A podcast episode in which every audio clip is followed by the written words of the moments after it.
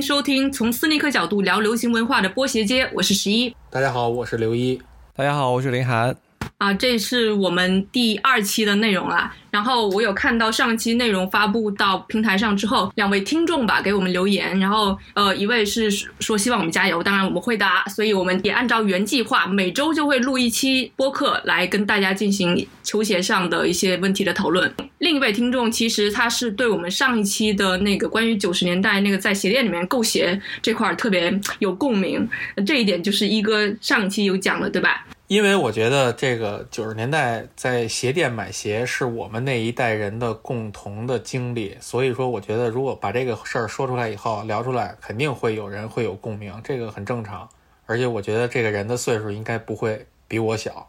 所以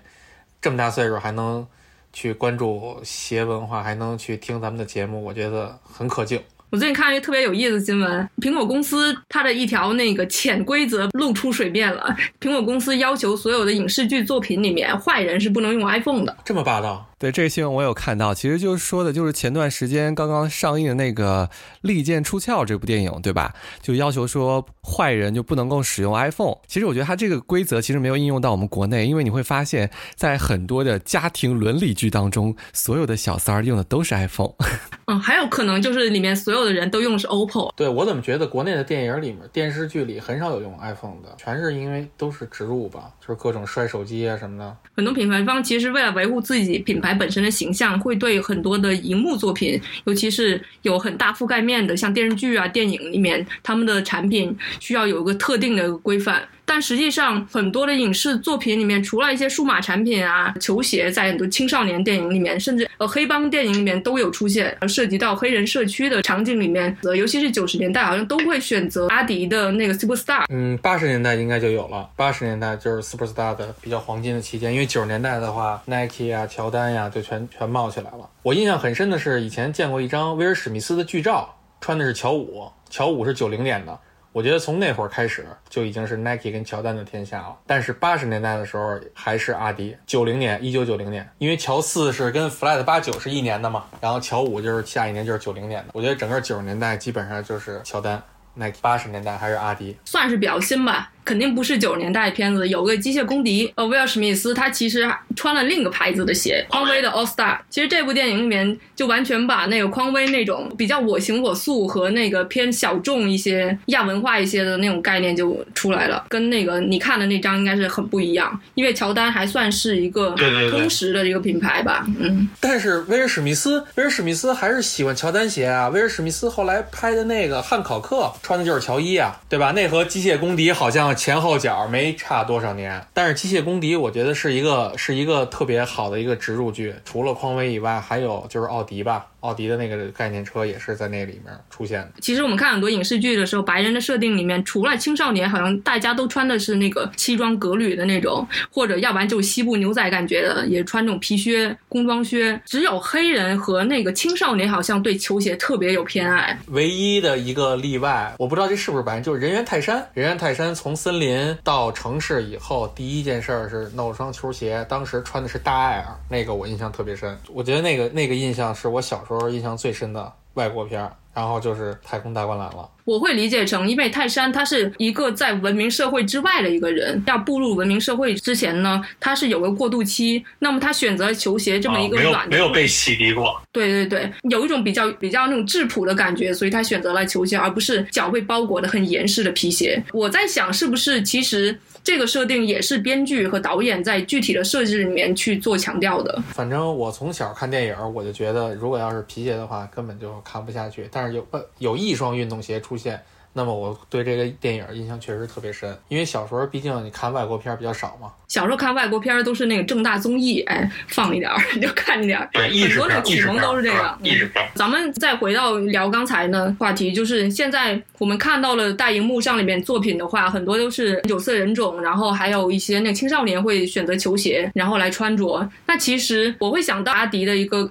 梗吧，Run DMC，然后之前他们有推出过一首歌叫做。My Adidas. My Adidas.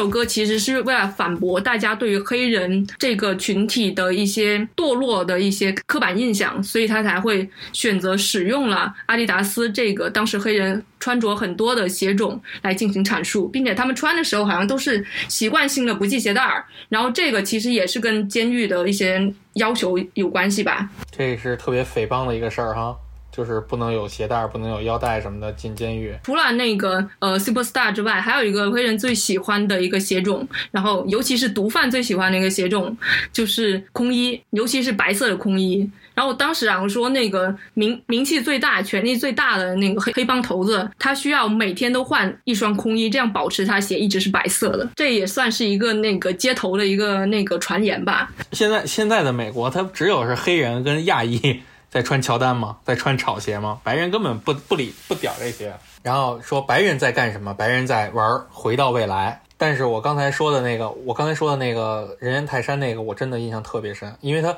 你知道他人猿泰山他就特别有劲儿嘛，他把那鞋带系紧了以后，啪，还把那鞋舌头往上提了一下，哇塞，极其有力量。因为阿迪确实是八十年代的时候还全是阿迪，但是之后阿迪真是不行了。九十年代你看看很多都是都是那个谁，我觉得其实 Nike 反攻的标志，我觉得在电影界包括反攻标志就是八九年还是八八年的这个《回到未来二》。这个确实是，然后九十年代的时候，几乎就可以判定是签下乔丹开始，他们就开始火了，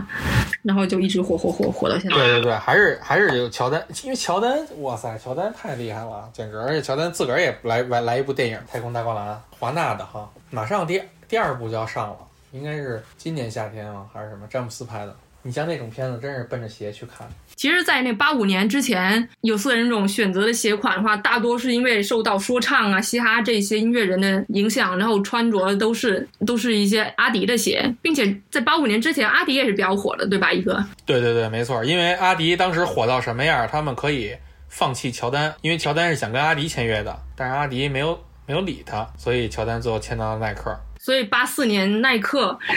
终于搞定乔丹之后，可以说他一直到影响到现在。现在来说，如果街头第第一品牌肯定就是乔丹，没有第二人一说。我觉得除了后面突然杀出来的那个椰子，但其实椰子在第一代的话也还是跟 Nike 有关系的，只是到现在才是阿迪的一系列的东西。对，相当于就是侃爷带着孩子转嫁嘛，名字都没变。但是现在好像我最近看没有什么椰子出镜的电影吧？有吗？印象里面那个椰子炒热的一些新闻，大多是事件性的新闻和那种鞋款出来，就本身关注鞋的新闻才会有。但你要说到影视剧的话，我给你举一个你们绝对会鄙视我的一个例子，就是《小时代》里面杨幂有收到一双椰子。现在阿迪的那个重点也都是在一些，我感觉啊，虽然那个 Boost 很好穿了，但是还是觉得他现在的鞋款给我的印象里面都是偏一些穿搭啦、时尚啊，往一些休闲运动。方面转，就其实很多的品牌也都是想往这边这方面的转嘛。其实包括像我们国产的李宁，他之前不也做了一些潮牌的一些举动嘛，做了一些很潮流的一个东西，比如说中国李宁的那个标志，那个那个连帽衫、连帽卫衣就特别的火。其实大家都是想往这个潮流范儿的一个转型，而不是在运动系一直在深耕当中，还是想要吸引更多的一些年轻人来去购买他们的一些产品。我觉得这是我个人的想法，嗯，对我完全赞同你这个看法，但是终究还是得有一些，你像我觉得这一点 Nike 做的特别好，就是说他两手抓，运动是专业运动是专业运动，因为你看今年二月份的时候他推的那个峰会，就是为今年东京奥运会打造那些那些鞋款，都是纯种的运动鞋，我觉得那个还是不错的，这是潜下心在做产品的，当然人家那边潮流也很强了。然后他那个峰会不是后来把那些藤原浩啊、冠希啊，什么这些人都给拉到一块儿去了照相，然后顺顺便各个媒体再踩一脚阿迪，踩一脚侃爷。我觉得这个才是一个大品牌的之风。而阿迪这边，尤其是我觉得在中国区、大中华区，阿迪现在已经越来越跑偏了，而且现在椰子也不是那么好使了吧？价格我看也都下来了。并且我觉得还有一点就是，现在咱阿迪能拿得出手的话，就 Boost Boost 的系列联名都十分的怎么说一言难尽吧。包括跟那个星战系列的，然后还有一些那个跟全油合作那合作的那个 Boost 系列的那个跑鞋，那个配色，我觉得完全就是随便那么一划拉就行了，一点诚意都没有。对，没错，就是感觉路人出稿一样。而且我觉得现在就是阿迪。一团糟，我觉得产品也糟糕，宣传更糟糕，然后现在弄那些代言人也挺糟糕的。反正我觉得，哎，这一步步走成走成现在这样，一言难尽。一哥，你这么说的话，可能会得罪很多的粉丝哦。这些代言人他们的粉丝群体是非常强大的。哦，那我收回，我收回了，那我不说了，我不说了。主要是点不一样嘛。阿迪主要还有一点，就是因为它品牌比较分散。New Label 那个低价系列，然后 Performance 是它运动系列，然后这个 Original 三叶草休闲系列。其实阿迪的这个矩阵不错，但是只能说架子搭起来了，但是肉不太好。哎呀，我又说阿迪了，你这老引我啊！阿迪最惨的一点就是在某十分著名的篮球动画和漫画圈大作《灌篮高手》里面好像没有阿迪的影子吧？我就我印象里面。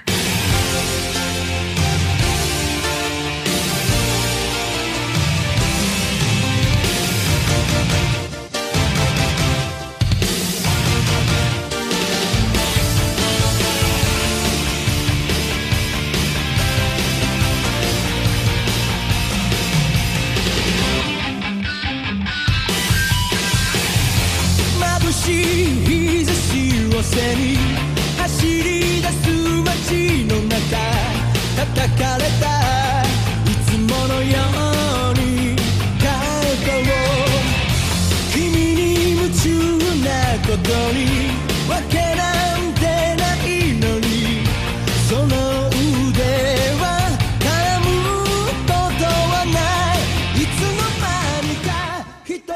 阿迪有出现，但是好像不多，嗯，比较少。最起码主角不是主角，两个穿两个穿乔丹，然后有穿匡威的，匡威是乔丹之外最那什么的，因为那里面你看，好像《灌篮高手》里面 Nike Nike 也少，就阿神穿的是 Nike，剩下的主角没有 Nike 了，匡威挺多的，然后乔丹，然后就是日本的本土品牌艾瑞克斯，我觉得主要是这三款三个品牌吧，匡威、艾瑞克斯、乔丹。其实刚才说就是阿迪没有人穿，没有人穿阿迪啊。其实真的有个彩蛋，就是真的有人穿，是谁呢？就是那个胖胖的安西教练，他穿的就是三叶草的高帮休闲板鞋，但是他没有上场打篮球。那就已经不是场上表现系列了，是吧？林安提到这个，但我又想起来，就是呃，虽然安西教练穿的那个已经不是场上系列，但在那个呃六十年代的时候，其实 Superstar 这个鞋款是很多篮球运动员选择的鞋款的。呃，六十年代末开始吧，到七十年代，这就是在 Nike 还没有没有翻身的时候，嗯，对，对，那会儿那会儿还没有 Nike，Nike、嗯是最后风云完了以后嗯是七二年，它的那个原型是来自于一双就是前面没有那个硬壳的一个网球鞋，后来才是用了这个网球鞋的那个鞋芯，然后前面再加强一些防护，然后成为了篮球鞋。很多的那个 NBA 的明星都穿着这双鞋，并且。在一段时间内，甚至他们会把篮球鞋穿着体验是否能够达到 Superstar 这个点，作为一个评判篮球鞋好不好的一个点，跟现在那个各种呃要求缓震啦之类的技术完全是走不同方向的。对，这会儿呢，我就要我得跳出来表扬一下阿迪了。我觉得就是 Superstar 在七十年代太强了，所以导致有点儿飘了。然后八十年代还可以，结果九十年代就大溃败。匡威其实也是一样，你看那个帆布鞋，就咱们看那个 Chuck Taylor 也是火了几十年，所以后来就是想转型很难。但是好像匡威还可以，最起码也有代言人啊。这个阿迪这个八十年代之后代言人就已经很少了。我印象里面，在天族出来之前，阿迪现最大牌的代言人可能就是贾巴尔吧，然后就已经没有什么人，中间断档一很大的一个一个年龄段。然后还把那个科比给放走了，就是因为天足那个那个科技的一个事情。嗯，这两个牌子其实你对比一下它脉络啊，都是最早都是从专业起家的，因为像阿迪很早也也被 NBA 认可，而匡威也是很早之前的篮球鞋的鞋款嘛。然后到后来之后，因为它跟潮流界或者是跟泛娱乐界这些领域的一些明星更多的有互动了之后，反而是淡出了，或或者说在运动科技上并没有出更好的作品，然后让他们退出了一定的舞台。结果又在后续的一个发展里面，通过次文化起家，比如说现在的阿迪最火的椰子也是跟嘻哈有关系，跟街头文化有关系。那匡威这边的话也会跟文艺有关系的，所以这两个品牌到最后反而是因为非运动领域而备受大家追捧。嗯，但是给我一直以来的印象，我觉得阿迪就应该是专业运动最标杆的品牌了，因为阿迪有很赞助很多专业的运动协会啊，比如说世界杯，世界杯的球一直是阿迪的球嘛，然后很多都是包括很多裁判穿的衣服也都是阿迪，就是感觉就是看着就是特别专业，特别标杆，但是现在搞的，哎，也是不行，又又要又要引回去了，我不能再说阿迪了，不能再说了。阿迪的足球鞋我印象也特别深刻，因为梅西的那一系列那个球鞋都还挺好看的，我觉得足球鞋里面最好看的。我觉得在足球鞋审美上，阿迪应该是 number one 对我来说。呃，对，你看那个，咱又说一个漫画，就是《足球小将》里面所有的鞋，因为那会儿没有植入嘛，它不像《灌篮高手》把那个鞋画那么真，肯定涉及这个具体到某一双鞋。《足球小将》里所有的鞋，它那个就是黑鞋，然后白道，好像是两道吧，看远看还是很像阿迪的，因为我觉得那会儿的足球鞋就应该是阿迪那样的。其实很多那日本漫画作品里面，他们都不能直接出现那个品牌名，所以经常他们会做这种打擦边球的这种暗示。把那个标码改一下，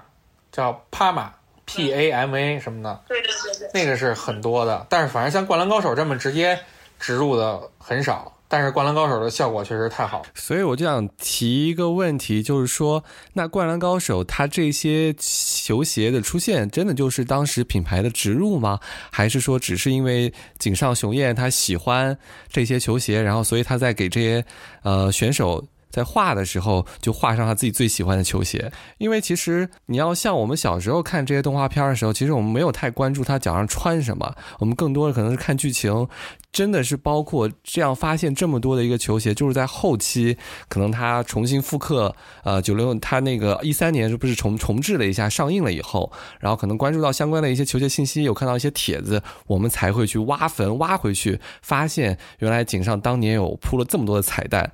我们才会知道了有一些现在非常知名的一些鞋款，其实在当年都已经出现过。因为我印象中就是《灌篮高手》有两集，他单独拿出两集的时间是樱木去买鞋嘛。我觉得这种在别的漫画里是不能不可能出现的。我觉得就是因为喜欢，所以把这个球鞋就是着重去描写，比如三十日元的乔六是吧？三十日元。然后一百块钱的 AJ 一，因为当时我们在看的时候，我们没有不带不觉得这是一个植入，我们真的就觉得它就是一个段子，就是樱木实在是耍流氓的一个方式去找那个鞋店买鞋。你说那时候的一百日元也就三四块钱人民币吧，居然就买了一双乔一，这也是够了。我跟两位看的还真不一样，我真的是会看里面的穿搭和球鞋的。井上雄彦当时虽然后来输给了富坚义博吧，但是他当时追求的女性可是日本日本漫画界第一名的。的女性啊，这个我知道。为了展示她的潮流品味的话，所以我觉得他这是他很认真在思考的一件事情。所以我觉得他这就是井上雄彦自己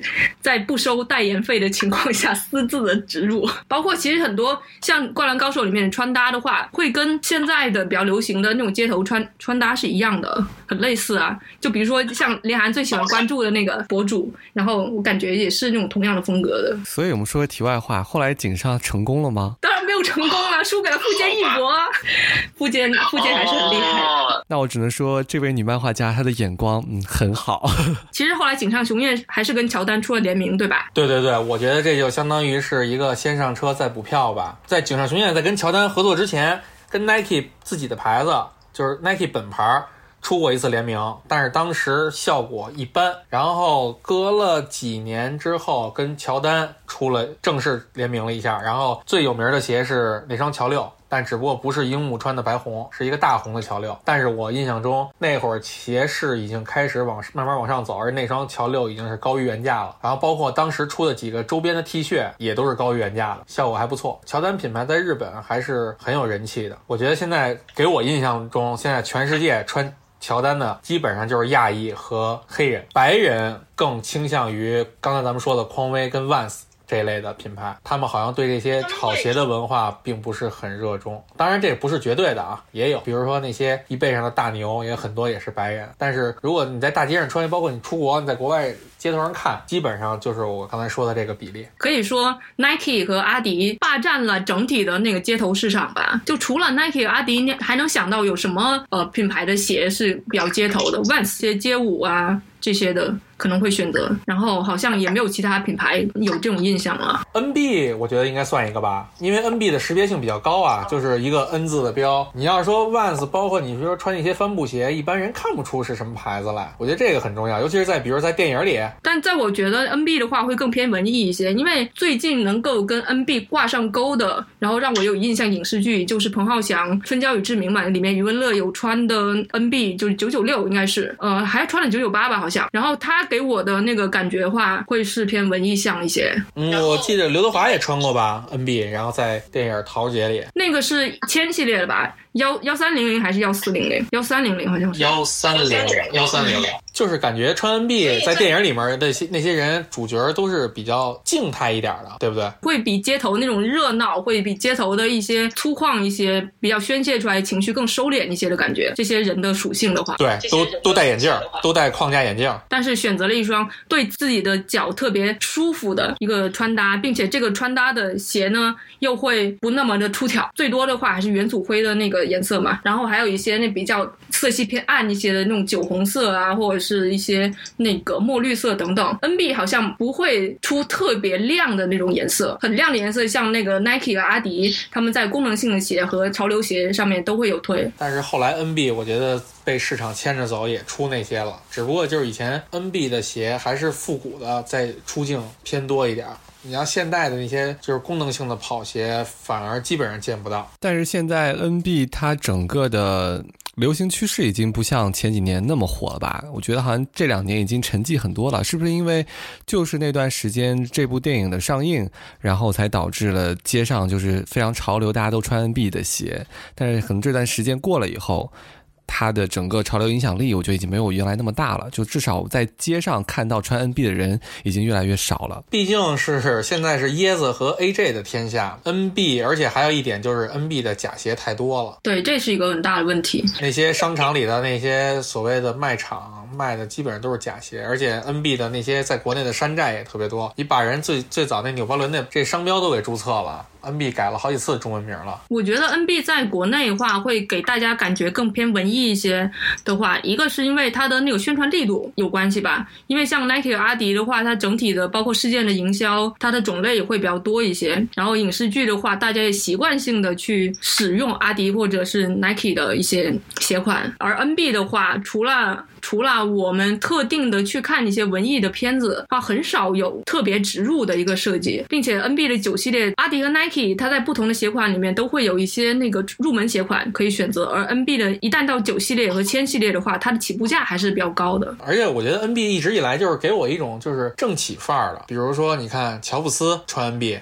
然后包括之前有一些领导人，各国的领导人也穿 NB，人家 NB 当年的那个营销策略是我不用做广告，这些人自动会穿，只要我把鞋卖的贵一点。但是现在 NB 也没有以前那个风骨了，该找代言人找代言人，该找小鲜肉找小鲜肉，反正跟以前也不太一样了。而找完代言人，找完小鲜肉，反而也没有以前那么火了，我觉得也挺讽刺的。它的时代已经完全过去了。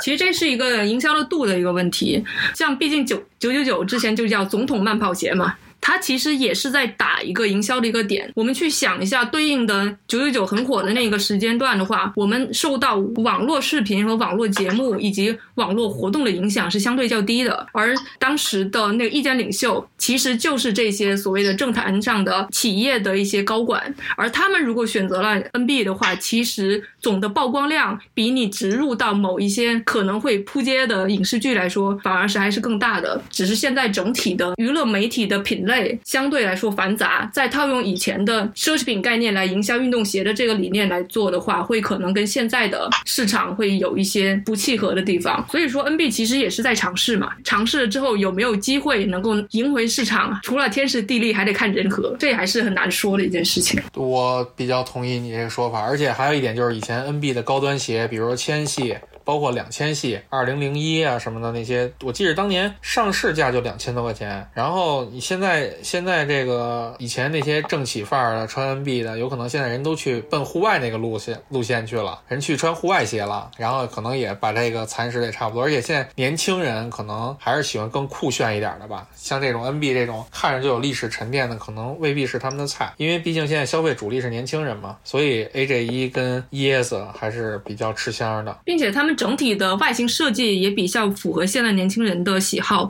偏张扬一些。对啊，你动不动就满天星，这谁受得了啊？这 NB 最多就是 N 字标反个光而已。呃，其实电影当中啊，比如说电影啊、电视剧当中，我们其实很少会有镜头是直接拍人的脚的，所以我其实很好奇，就是如果说要刻意的去加入这样的一个植入的话，它这样的镜头会很少，我们其实根本看不到。包括我像我之前说的，我在看《灌篮高手》的时候，我没有去在意。这些选手他穿了什么鞋，而是在后期挖坟的时候，我才会知道哦，原来当中这些对我来说不是营销，是彩蛋。那他如何要去带入这样的一个营销呢？我觉得他的营销可能不太好做。我能理解林涵在看到影视剧里面看到脚，没有我去往那个鞋款上面去想这个事情，因为大多数影视剧里面，尤其是电影里面啊，因为电影里面镜头、镜头语言会比较丰富一些。那在电影里面，当拍到人物的脚的时候，往往是表示一种情形的比较紧张或者是悬疑的感觉，而这个时候整体的光线会比较暗，它必然会选择一些不会像 NB 那种有反光条的那种鞋，或者是至少在画面上不让它进行反光。那这个时候我们自然就会忽略这个东西。但我想到另外一个另外一个剧情，它其实是可以把鞋作为一个点来放的。就比如说，还是在那个《春娇与志明》里面，余文乐有一场戏，他是那个拿着自己那双回到未来那双鞋进行那个球鞋的那个打理，然后这个东西就融入了剧情。他在跟那个杨千嬅去互动的时候，其实也有聊到这双鞋。整体的《春娇与志明》的刻画里面，他们还会提到 Spring 啊，还一些潮牌，所以他和杨千嬅的对话就可以把鞋给突出出来。这样的处理话，会是一个剥离了那个道具而存在的这么一个设计吧，会让大家能记得更清楚。另外还有一点的话，其实像那个《少林足球》里面，周星驰也有一个有一个那个情节，就是他隔着橱窗去看橱窗里面的鞋嘛，这个时候会有相应的镜头停留，并且会强调一下里面的鞋款。这个时候我们可能就会记住里面的鞋，让人记住的场景不是说它作为道具存在，而是它作为一个那个有内容的讲述物存在，那么我们才会记住它。对，因为对于我这种纯观众来说，我可能比如说看到这些衣服啊、搭配啊、鞋什么的，我可能只会以为他是一个化妆造型师，他为这个角色量身定制的一个造型，我不会想到说啊，这是一个球鞋品牌，可能在这个电影当中进行一个植入，就我不会想到那么多，没有想到这个层次的呃这样的一个因素，更多的还是觉得他只是。合理的出现在这个电影当中，而不会去过多的去留意它。在《王牌特工》里面那句经典的台词“要牛津鞋不能雕花”，要让大家记住了牛津鞋的一个最正式的一个的鞋款的那个基本型。哎，那你们说会不会以后随着这个现在，比如说这种营销事件越来越升级，以后专门为鞋去拍电影啊，拍个微电影啊什么的，应该有了吧？现在呃，我觉得有一些小的一些创作的话，其实是有把品牌的概念去融合起来去年的时候，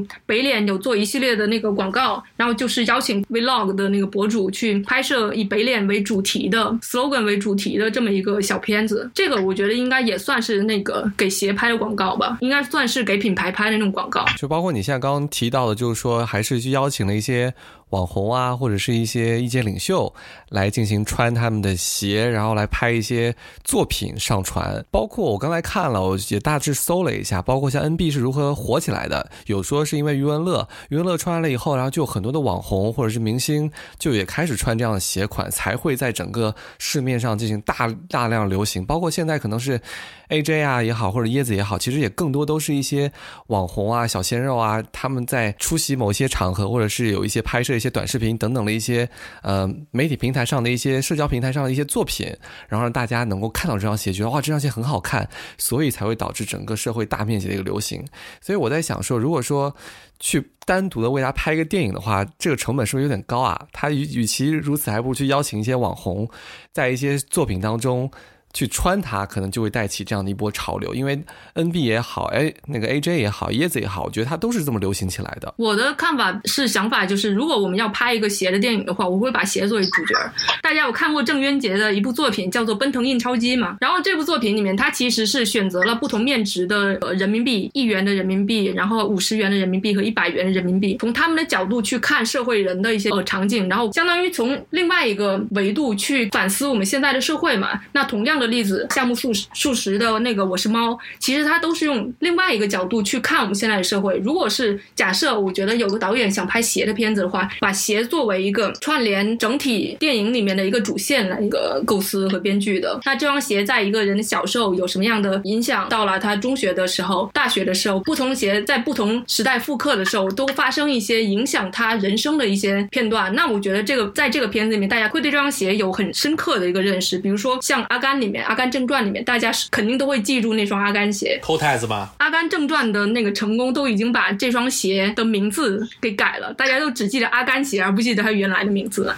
上个月还是上上个月，我看了一个那个小的小的微电影，宁浩拍的那个巴伊尔的春节，那个不就是相当于是他为宝马做的一个微电影吗？我觉得其实汽车的植入比球鞋包括手机的植入在电影里面更广泛一点。我觉得既然如果能直接那么植入的话，倒不如说量身给他定做一个。其实我觉得给球鞋做微电影，应该未来我觉得应该是可以实现，而且是可以多去尝试的吧。我觉得像刚才林涵说的，比如说你椰子也好，这些热门的鞋，网红啊、小明星啊去穿，那是因为这个火，你穿这个最起码你不会错。其实就像民间一直流行的一个话，就是说陈冠希穿什么火什么，而余文乐是火什么穿什么，是一个一个道理的。嗯，其实我们刚才聊了这么多，我们会发现，不管是 Nike、阿迪和或者是他们旗下子品牌，呃，椰子、乔丹等等，还包括一些文艺性的品牌，像 New Balance、匡威，我们对他们的印象，现在已经不能说是影视作品让我们对他们有这样的印象，还是说是因为他们有这么样的一个概念，才让我们对影视作品里面的人设产生了附加的感觉？感觉这个就像是一个先有鸡还是先有蛋的问题，感觉这个就是先有鸡还是先有蛋的问题。其实影视作品里面不同品牌的出现，也会加强大家对某个品牌代表的个性的一些看法，同时也有可能会因为哎某个品牌在现实实生活里面哎出现了一些让大家觉得有趣的一些关联，比如说乔丹那鞋，大家都知道说你不能踩我的鞋，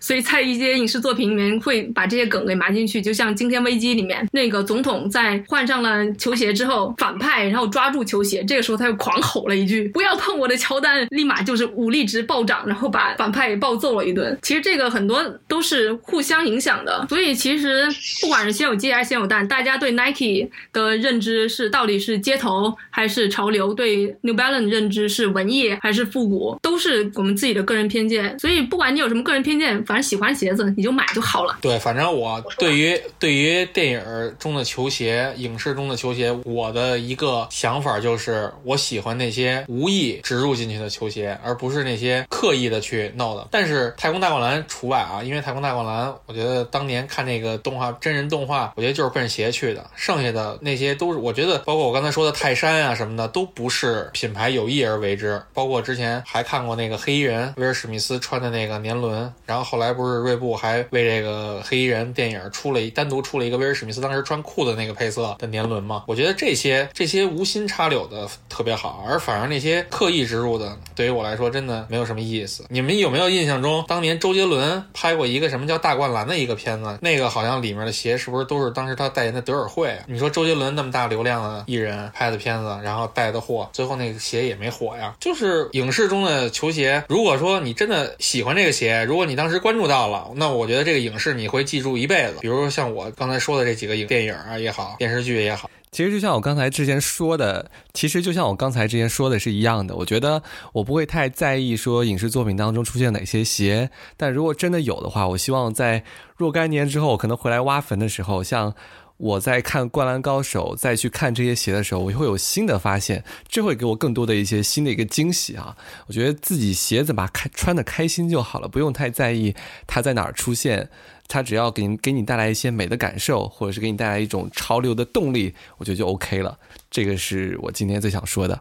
所以大家一定要相信自己的眼光，相信自己的品味和相信自己对品牌的感觉，自己喜欢有能力就买就好了，不要在乎其他人太多的眼光。好，那今天的节目就到这里啦，拜拜。拜拜。拜拜，我们下期见喽。好的，感谢大家收听我们这一期的波鞋街。那喜欢我们的节目的话，不妨去订阅一下我们的节目呢，将会同步在喜马拉雅、荔枝 FM、网易云、酷我等播客平台发布，搜索“波鞋街”就可以订阅了。那 Apple Podcast 订阅呢，也会在日后添加。如果大家想要看到更多关于球鞋的视频和图文内容的话，可以关注斯尼克，到微信、微博、哔哩哔哩、西瓜视频、抖音都可以看到我们的更新。有更多问题，不妨留言给我们，或者是发送到节目的简介当中的邮箱来跟我们沟通，等你的来信哦。那我们这一期就是这样啦，我们下期再见，拜拜。